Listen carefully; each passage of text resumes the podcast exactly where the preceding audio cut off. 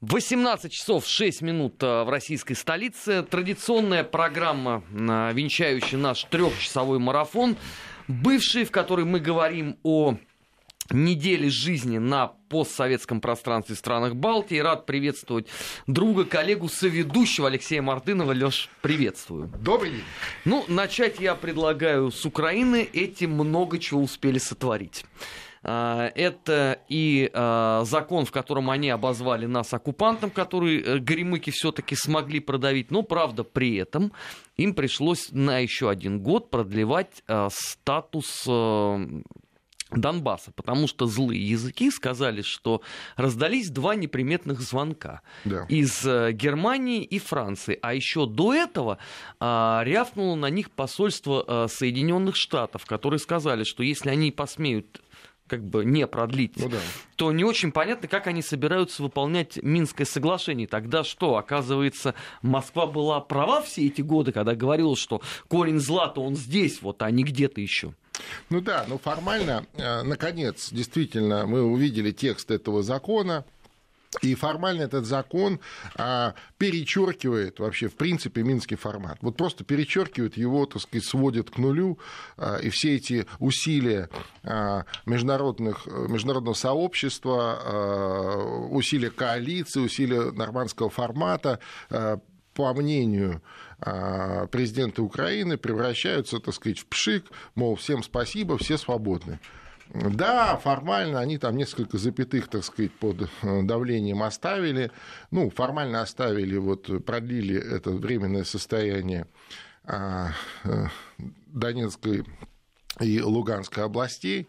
А, но а, понятно, что э, такие сентенции, как страна-агрессор в отношении России, что, ну, по меньшей, ну, как бы, по меньшей мере, неправда, да, то есть, но, тем не менее, или... Ну, даже украинские а, суды не признают это, постоянно ну, проигрываешь там ну, конечно. дело Или э, правительства. такие вещи, как, э, так сказать, э, возможность введения чрезвычайного положения без мнения парламента, имеется в виду напрямую Порошенко. То есть этот закон добавляет полномочий Порошенко. То есть он может сам начать войну, он может сам вести военное положение, и тем самым, как мне представляется, он расширил себе поле для маневра, а, для сохранения себя любимого у власти. А, стул или трон, в кавычках, а, под ним зашатался в последнее время сильно.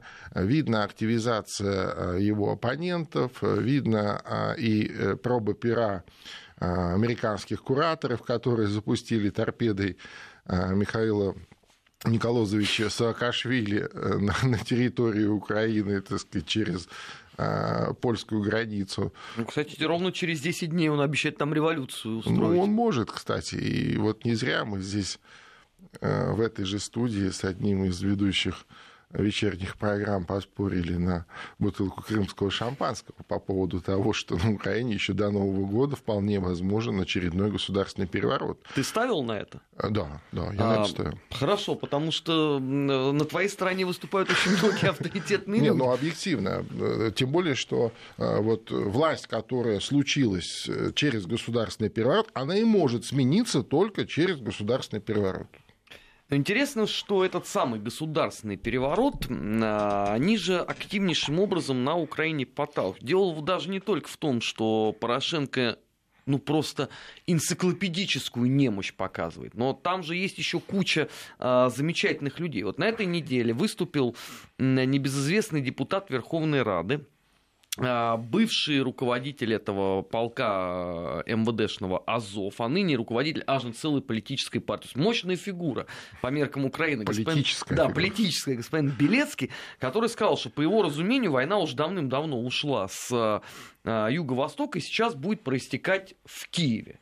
Ну и, соответственно, мы видим, а, что все последние дни они швыряют а, дымовые шашки там вверху. То есть там, там жизнь кипит. Это означает, что... Картинка хорошая такая телевизионная. Да, несмотря на все усилия, которые Порошенко предпринял, несмотря на все его заверения а, за те, наверное, мгновения, что он там пообщался с Пенсом, я уж не знаю, там, успел ли он шепнуть Трампу, что у него все под контролем, никакого контроля, конечно, нету.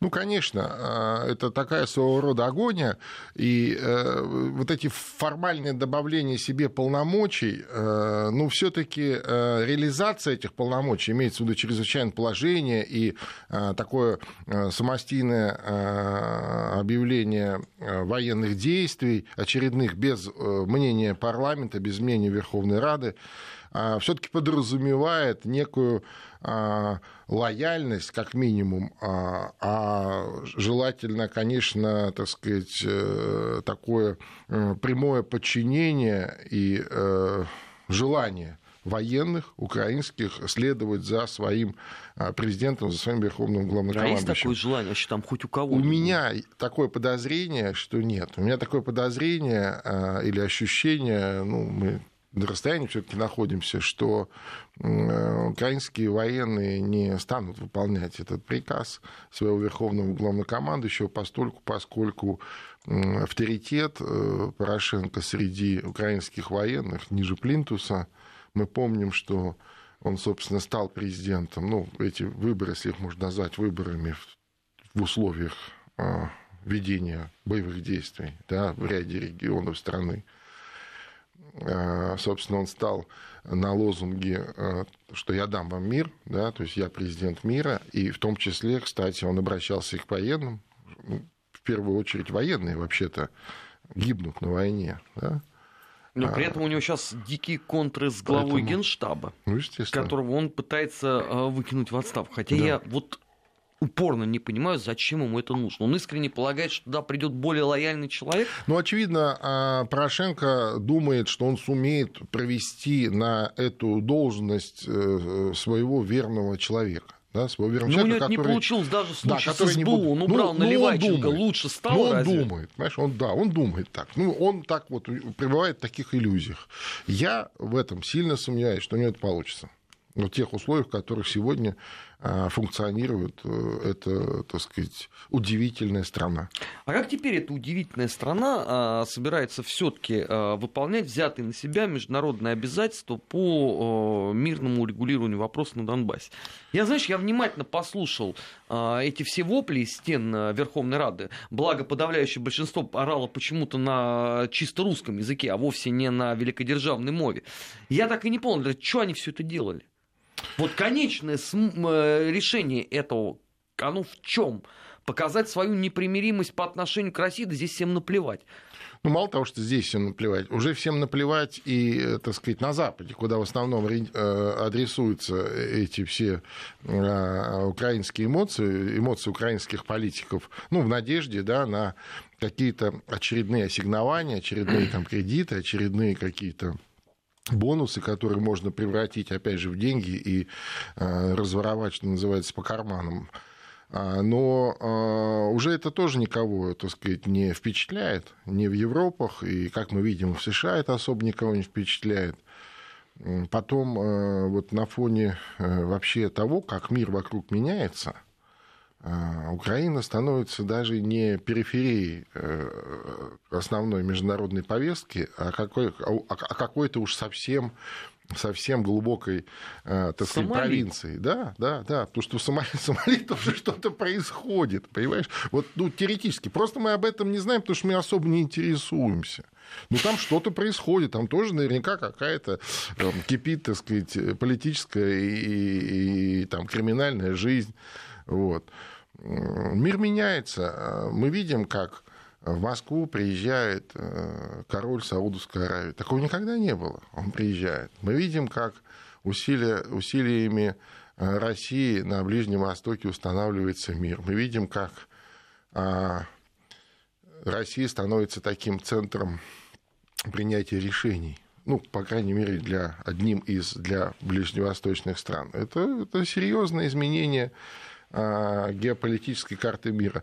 И вот на этой геополитической карте Украине ну, нет места, ну, того, которое она хотела бы там, занимать, э, ну, или которое она в силу разных, э, так сказать, обстоятельств, случайных совпадений, там, каких-то мелких, мелких э, интересов, вот она оказалась в эпицентре, фокусе этой международной повестки, там, в течение нескольких лет она там находилась. Но цена, цена, да, цена государственности, разорение государства, уничтожение государственных институтов, потеря территорий и в конечном счете уничтожение развал экономики, страны. собственно, да, ну, там богато ну, естественно, да, да. И в конечном счете уничтожение собственной, собственного национального государства. Я так думаю. А, рядом с этой удивительной страной есть еще одна, не менее удивительная, да. Э, с пророссийским президентом, как нам рассказывают. О, это любимая наша страна. Да, на протяжении а, полугода. Эта неделя, я считаю, им удалась особенно. Три э, богатых заявления. Ну, сначала, конечно, на первом месте я бы поставил э, божественную природу э, президентства Дадона. Ну, ну, ну может быть, это трудности перевода, понимаешь? Вот тоже, вот, вот это злые журналисты, слушай, они все это вот, вот пере, перевернут, а, а, а может быть, вот на каком-нибудь узкоспециальном молдавском диалекте это как раз более э, интеллигентно звучало, чем, чем в переводе. Ты понимаешь, что тут проблема-то в том, что он говорил это в интервью НТВ Молдова, которым, собственно, насколько я понимаю, является совладельцем в лучшем ну, да, случае. Нет, владельцем, а, он, ну, владелец, он владелец этого канала. И вы знаете, дорогие друзья, у меня что-то большие сомнения, что говорил он все-таки на молдовском. На молдавском. На молдавском, на молдавском конечно, конечно, на молдавском языке, конечно, я оригинал слушал. Я-то, я-то просто не посмотрел. Ну как же, я всегда смотрю, я вообще, а. это мой, один из моих любимых телеканалов. Ну хорошо, да, да я вот когда не прав, эм, сразу прошу Он говорил на молдавском, да. И, ну, смысл, смысл сказанного приблизительно такой, что Игорь Дадон – это богом данный э, президент, то есть бог. Но он сказал с, это со привел... ссылкой на нашего патриарха Кирилла. Да. То есть там хитрая такая конструкция. Да, что именно вот Кирилл, когда они встречались, он вот ему об этом прямо сказал. Он, конечно, сомневался, ну уж после того, как э, патриарх сказал, конечно, он и, и вся, вся Молдавия должна, безусловно, быть... Знаешь, вот если предположить, э, что ну, как бы взять это за истину, да, то уж чего такого сделали молдаване, чтобы им, так сказать, чтобы их Бог так наказывал. Вот тоже так можно с этой стороны посмотреть, потому что... Слушай, ну он наказал их тогда с этой точки зрения вообще а, целой катастрофы. Я имею в виду плохотнюка. Нет, понятно. Просто... С рейтингом недоверия 98%. Да. Вообще, э, ну, к сожалению, Молдавия находится очень рядом с Украиной, и всегда, там, начиная там, с катастрофы столетней давности, я имею в виду большую русскую революцию, когда вот пошла такая волна смуты по всей стране, они всегда шли в фарватере соседей, так или иначе. Вот э, там в семнадцатом году Украина придумала Народную Республику, ну, на всякий случай, чтобы, как говорится, вот бац, но там были свои советники, советчики, там а, Австро-Венгрия, там Германия. Германия, ну, понятно, там это Австро-Венгрия, Германия, да, свои там какие-то кураторы аккуратные. А в Молдавии тогда особых советчиков не было, но они на всякий случай тоже решили что-то подобное изобразить под названием Молдавская Демократическая Республика или Молдавская Народная Республика. И вот в конце 2017 года, в декабре, они это дело учредили с, фултем, с так называемым сфултуцерием, то есть это такой парламент. Да? Парламент, ну, если перевести на русский, это приблизительно совет земель. Ну, то есть, представляешь себе, да, вот маленькая Бессарабия, но у них совет земель. то есть, чем меньше, чем меньше территории, тем это в большей степени империя. Вот. А, э, естественно, так сказать, это очень сразу было замечено в соседней Румынии. А тогда это было такое дикое, знаешь, гуляй-поле, где вот как раз все основные события, а, вот, э, начиная, зарождающиеся гражданской войны происходили, ну, плюс еще же а, мировая война как бы шла, да, как бы. Ну да, румынский есть, фронт. И там, и там вот на этом территории все со всеми воевали, все со всеми. То есть в каждой деревне по атаману, там, ну, такого типа. И, естественно, румыны это очень быстро заметили, очень быстро, очень быстро они это дело, так сказать, э, подмяли под себя. И, по сути, э, для сегодняшней Молдавии, для советской Молдавии, для молдаван это довольно трагическое событие, между прочим. Я имею в виду конца 17 э, года, вот это так называемая молдавская Народной Республикой, Демократической Республикой. Она просуществовала год.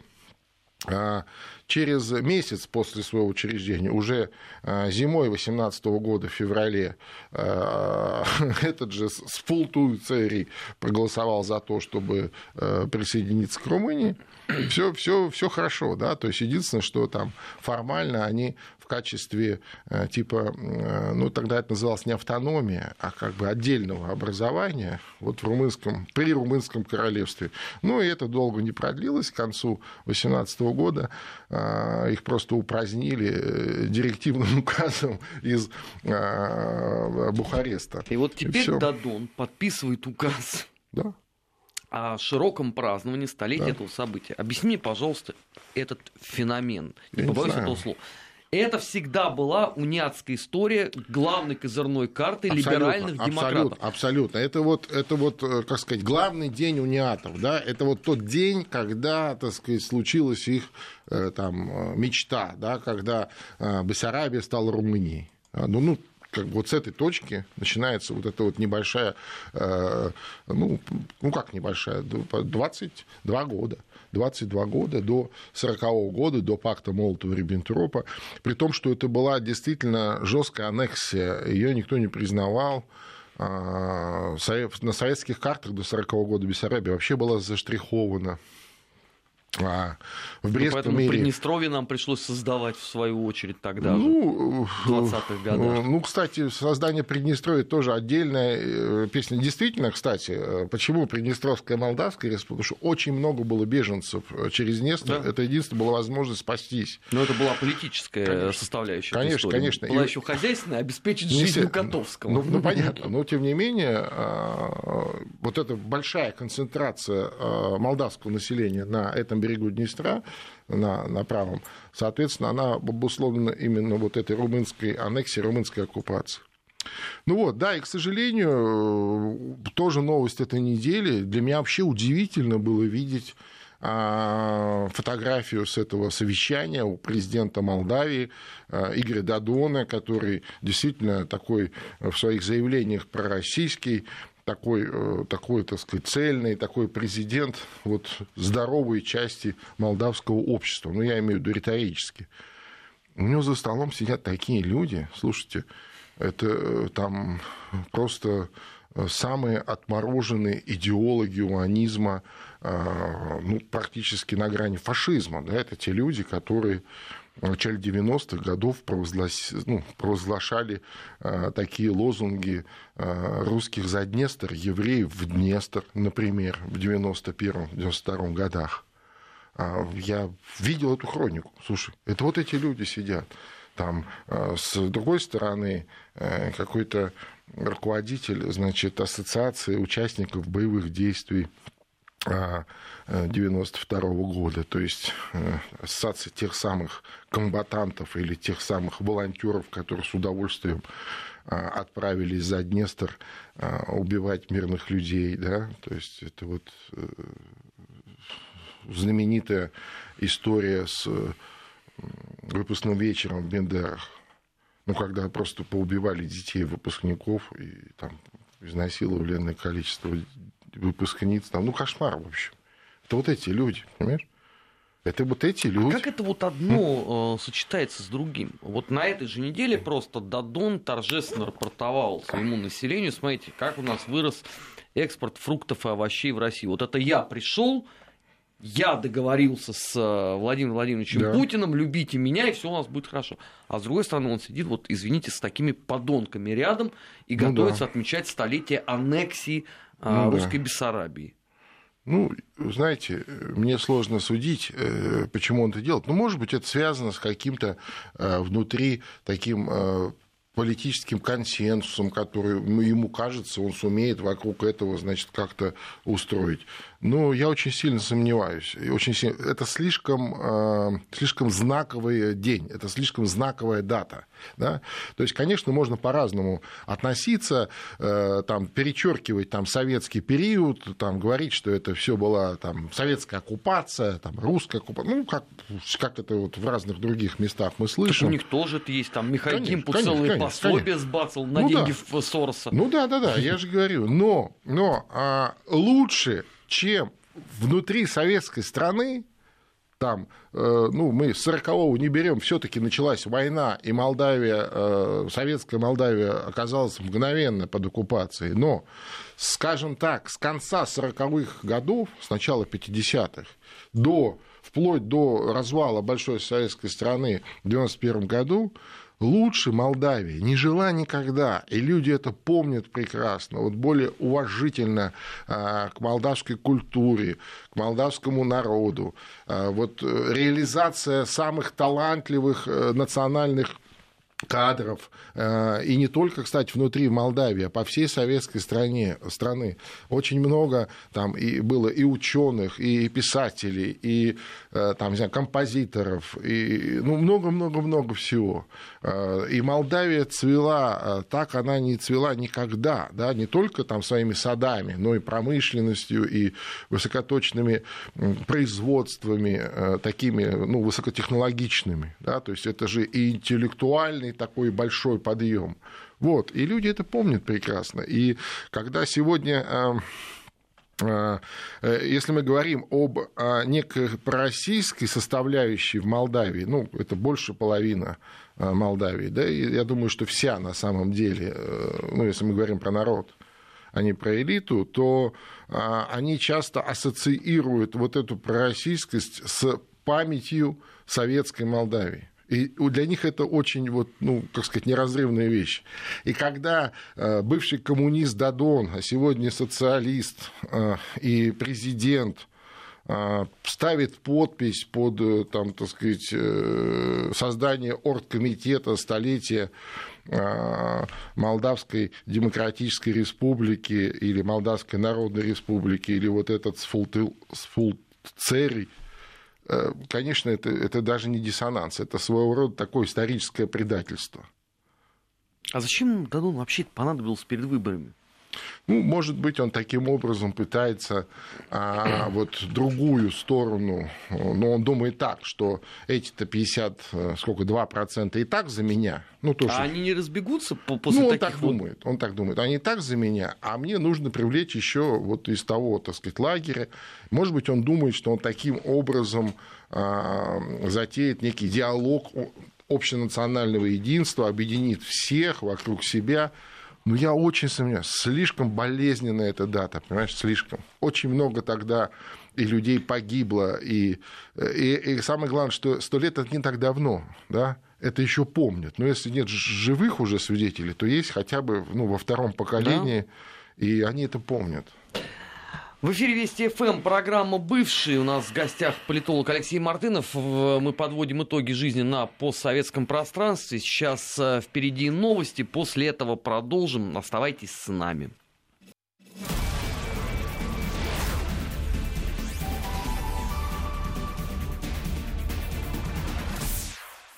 Восемнадцать часов 33 минуты в российской столице. Это программа «Бывший» в эфире Вести ФМ. Армин Гаспарян и Алексей Мартынов. А, мы подводим итоги жизни на постсоветском пространстве за минувшую неделю. А, об Украине и Молдове поговорили, предлагаю посмотреть на Литву. Есть, появилась на этой неделе новость, знаешь, я содрогнулся. А, Федеративная республика Германии согласилась дать Литве поддержать акт о независимости республики. Поддержать. Дело все в том, что оказывается оригинал акта, так. образца вот э, все того же да преснопамятного 18 да. года тоже не в Прибалтике. Ну правильно, а почему а нужно у... в Прибалтике, конечно. Ну как, они же рассказывали нам, понимаешь, про свою великую независимость, Не-не-не. как они с боями ну, отбивали у азиатских орд и еще иногда у немцев. А выяснилось, что, оказывается, акт о независимости тоже а, не там. И в результате министры иностранных дел подписали специальный договор, на пять лет дадут поддержать этот акт. Я думаю, лет. что это большое достижение в области... Ну... Вообще ну, в любой области. Нет, ну, конечно. Нет, слушайте, под это дело можно создать какое-нибудь специальное учреждение по сохранности э, и изучению этого документа.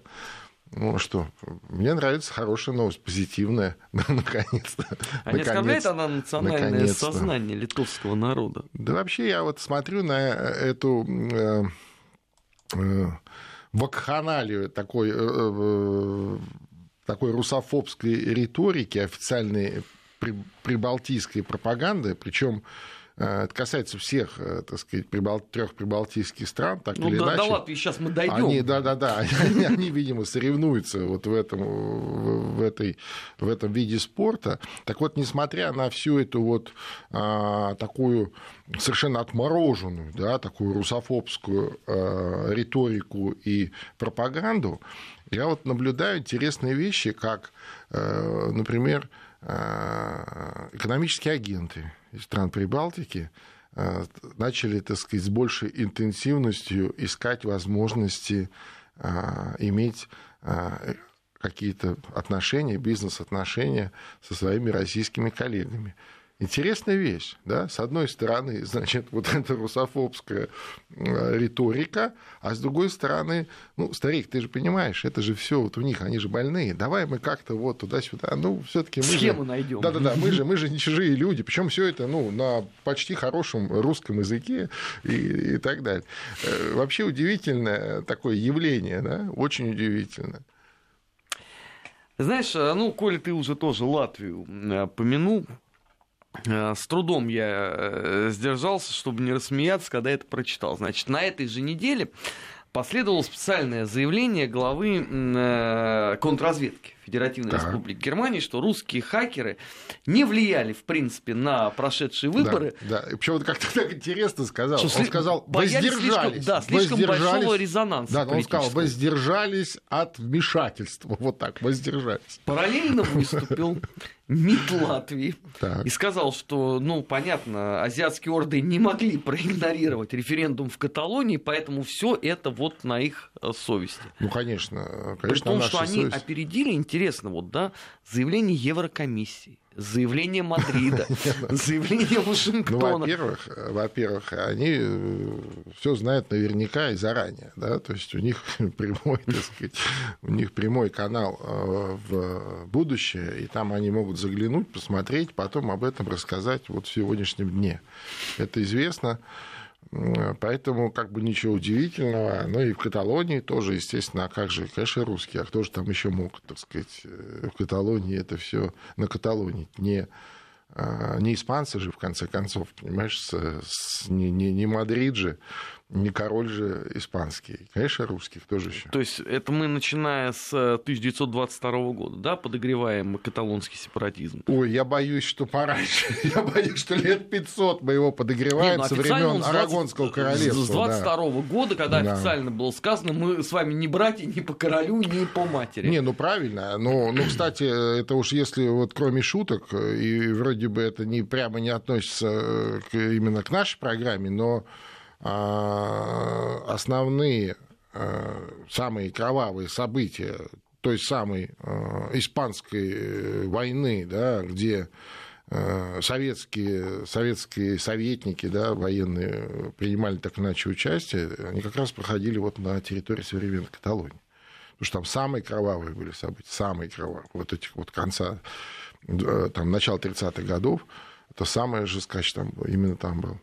Вот. И, и, кстати, в отличие от э, молдаван, там, которым, видимо, уже нету очевидцев, я имею в виду столетней давности событий, то э, в Испании, в Каталонии вполне еще живы ну, старики, которые помнят, как э, уничтожали их, как против них, так сказать, все это дело включались там репрессии, как войска водили, и помнят, как устанавливался мир, как вот формировалось современное а, испанское государство после смерти Франка в 1976 году, если я не ошибаюсь. Да, как вот в муках и в спорах рождалась эта конституция 1979 года, а, как вот возникали эти союз автономии, да, и, и так далее. И поэтому это все Ну, я сомневаюсь, такая что, глупость, что, что все эти подробности известны Откуда деятелям мы... в Латвии. Ну, вот я об этом и говорю. Ну, при чем тут... Э, ну, это, знаешь, это такая попытка, так сказать, быть э, ну, если не святее Папы Римского, то самым русофобом из всех русофобов. Да?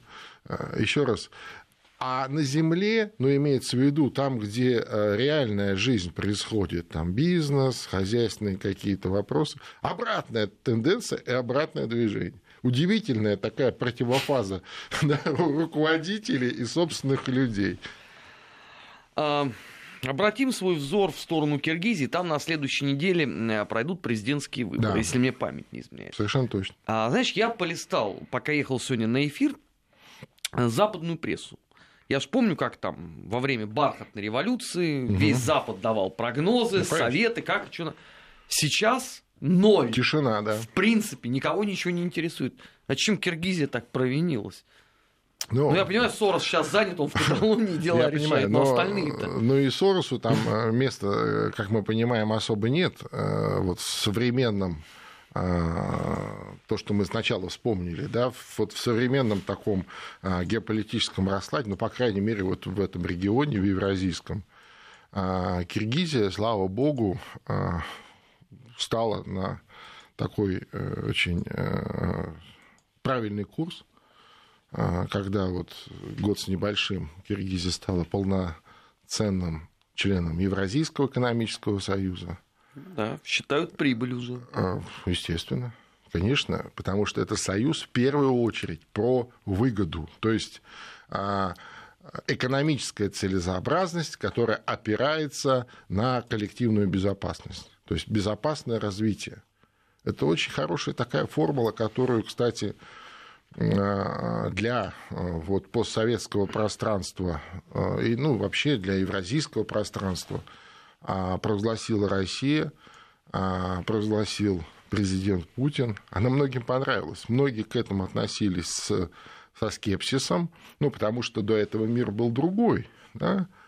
А, когда в начале нулевых годов, так сказать, Путин пришел на первый срок, на президентский срок, ему наследство досталось очень своеобразное. То есть шел не просто полураспад, как сейчас модно э, говорить, так сказать, шел целенаправленный распад и разложение э, вот того пространства, которое некогда называлось большой советской страной. Именно разложение, причем разложение, причем разлагалась она в основном за наш счет. Да? За безвозвратные кредиты, за дешевые цены, за открытые границы, за открытые рынки и так далее.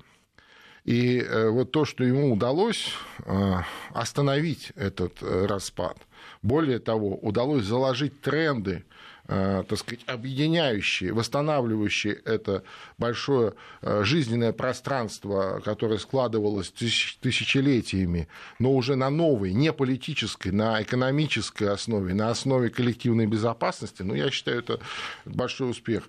Э, почему я вспомнил? Сегодня, как мы знаем, юбилей у нашего президента, 65 лет, и вот, пользуясь а, эфиром. Очень хочется поздравить ему, пожелать здоровья а, и, э, так сказать, вот таких прорывных успехов. Мы очень все а, этого ждем, и я надеюсь, что так оно и будет. Ну, я от своего лица, от лица слушателей, э, вне всякого сомнения, к этому присоединяюсь. Э, а там-то элиты вообще готовы даже не к прорывным решениям, а хотя бы к методичному поступательному да. движению.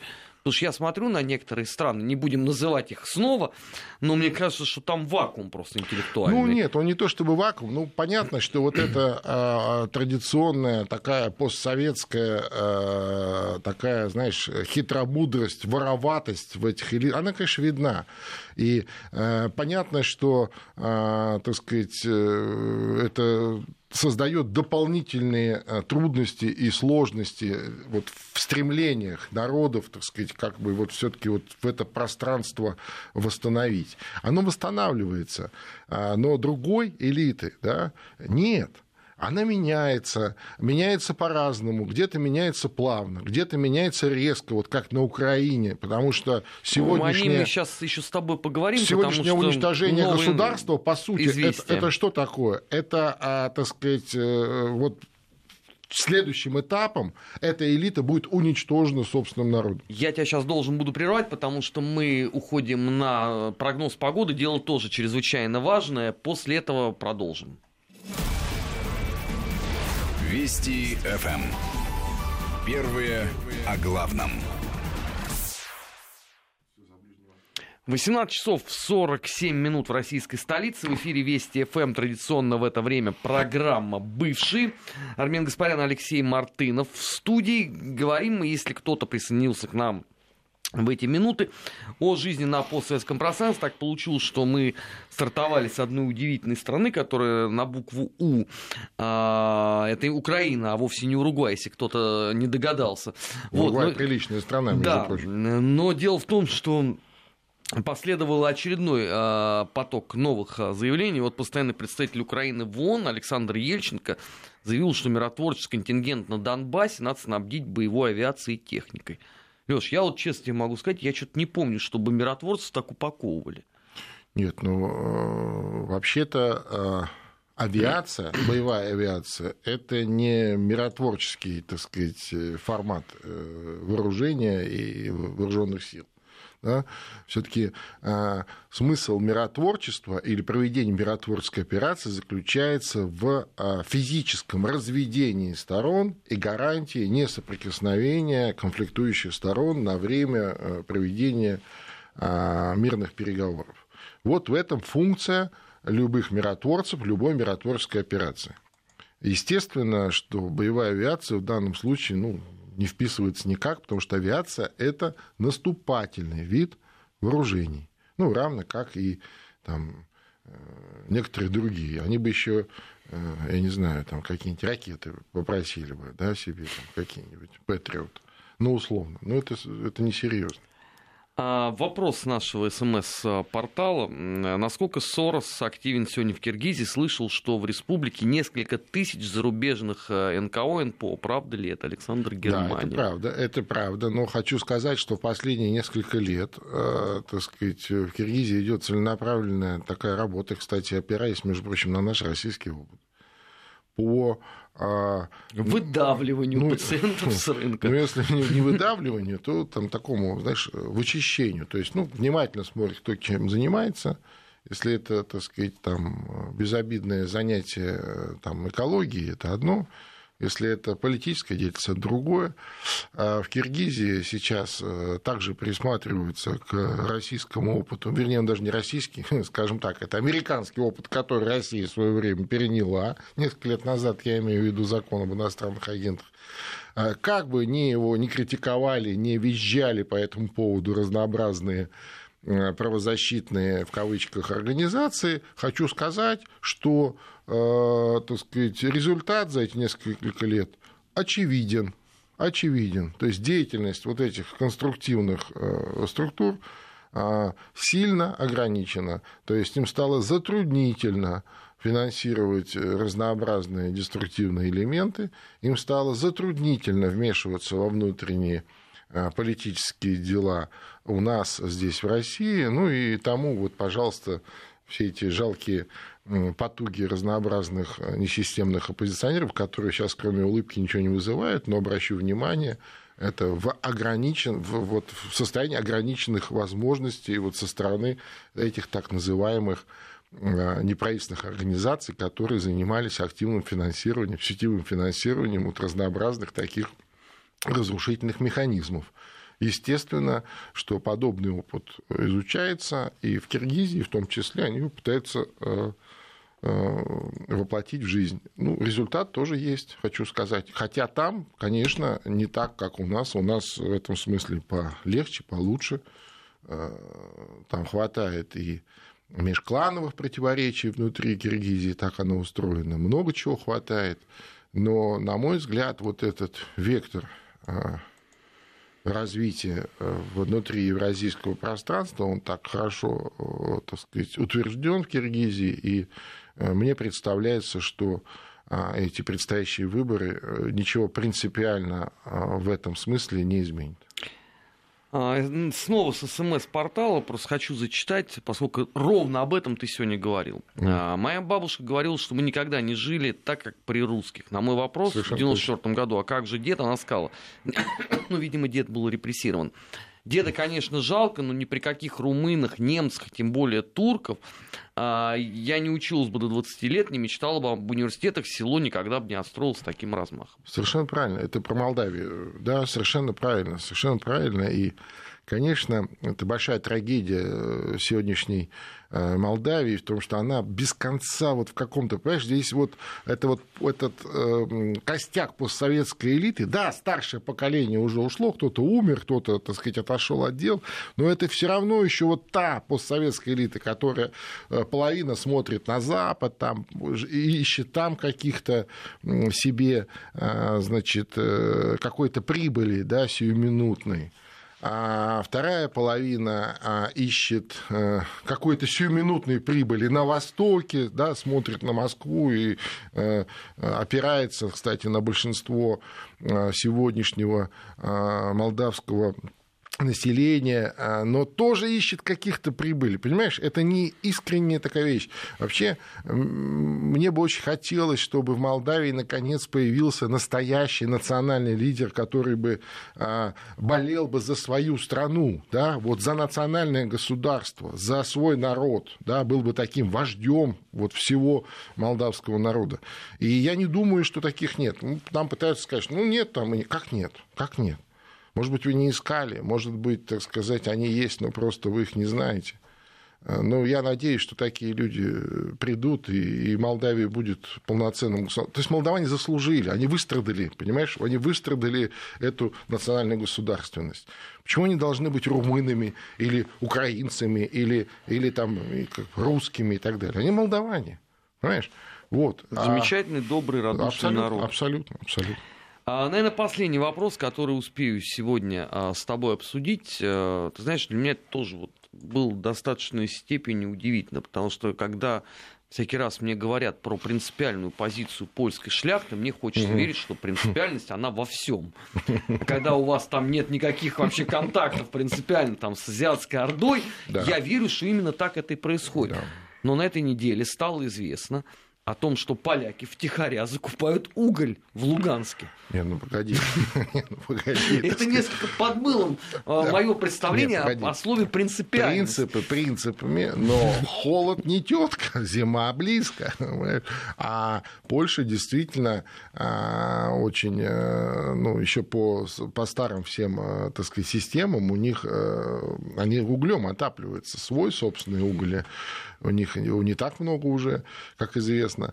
Потом, же в Америке не покупают? Потом я подозреваю, вот у меня такое вот странное подозрение, вот я, конечно, ни в коем случае не претендую, еще раз подчеркиваю, что это мое личное предположение, но я подозреваю, что большая часть этого луганского угля, который закупают поляки, потом перепродается уже по хорошей цене, с польский, как польский уголь, которого, кстати, не так много э, есть, э, уже на Украину соседнюю. Ну, там Украина еще больше зависима от угля. По разным причинам напрямую она теперь не покупает, по принципиальным, как вот, знаешь, как по принципиальным соображениям, не в Луганске, не в Донецке, а у поляков можно, ну, так, с небольшой, как говорится, наценкой раза в два, в три. Не, я в принципе не возражаю против этого бизнеса. Вот, каждый развлекается как может. Я, понимаешь, единственное, что огорчает. А зачем тогда говорить о своей принципиальной позиции, что никаких контактов, никаких... Ну, ну вы скажите, ну, ребят, ну мы втихаря чуть-чуть, ну немножечко. Ну как никаких? Там чуть-чуть ну, правильно. Это, это вот э, ты такой дотошный, так сказать, журналист, который взял все это вот где-то выковырил, нашел. А большинство, э, дай бог, и не найдут, и вот на это и расчет Э, они же не хотели, чтобы мы об этом здесь сегодня с тобой говорили, наверняка, но, но с другой стороны, ну а что, это же бизнес, ничего личного. Ну, представляешь да, там, если в 2-3 раза цена меняется, в 2-3, то есть не, не, не, не, на, не, не на 2-3 доллара, а в 2-3 раза.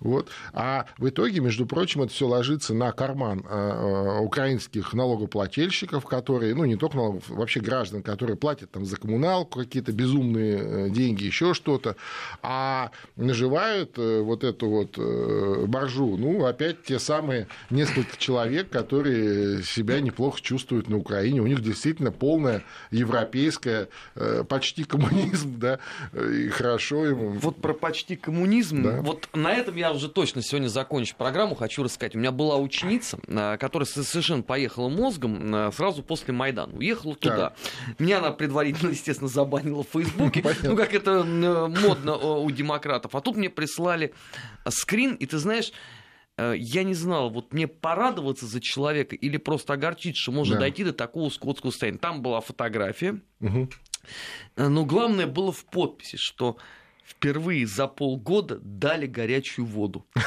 Это праздник. Ну да. И вот я сидел и думал, ну вот до какого же надо состояния довести в принципе людей на Да. Украине, чтобы праздником стало явление горячей воды. Горячая вода это праздник, действительно. Позавидовать только можно. Ради этого стоило, наверное, э, раскалывать страну, ради да. этого стоило э, уничтожать экономику, ради этого стоило заниматься политическими убийствами. Такая вот она удивительная страна. Леш, спасибо тебе огромное. Спасибо. Напоминаю, что Всем. это была программа «Бывший». Э, В гостях у нас был Хотя какие гости. Алексей уже давным-давно соведущий этой программы. Э, Политолог Алексей Мартынов. Я, Армин Гаспарян, прощаюсь с вами до завтра. Завтра традиционно с трех до шести. Соответственно, программа «Параллель». Еще один раунд недельного отчета будет Леонид Поляков. И полюбившийся многим новый формат «Анонсы недели». До встречи завтра. Всем счастливо.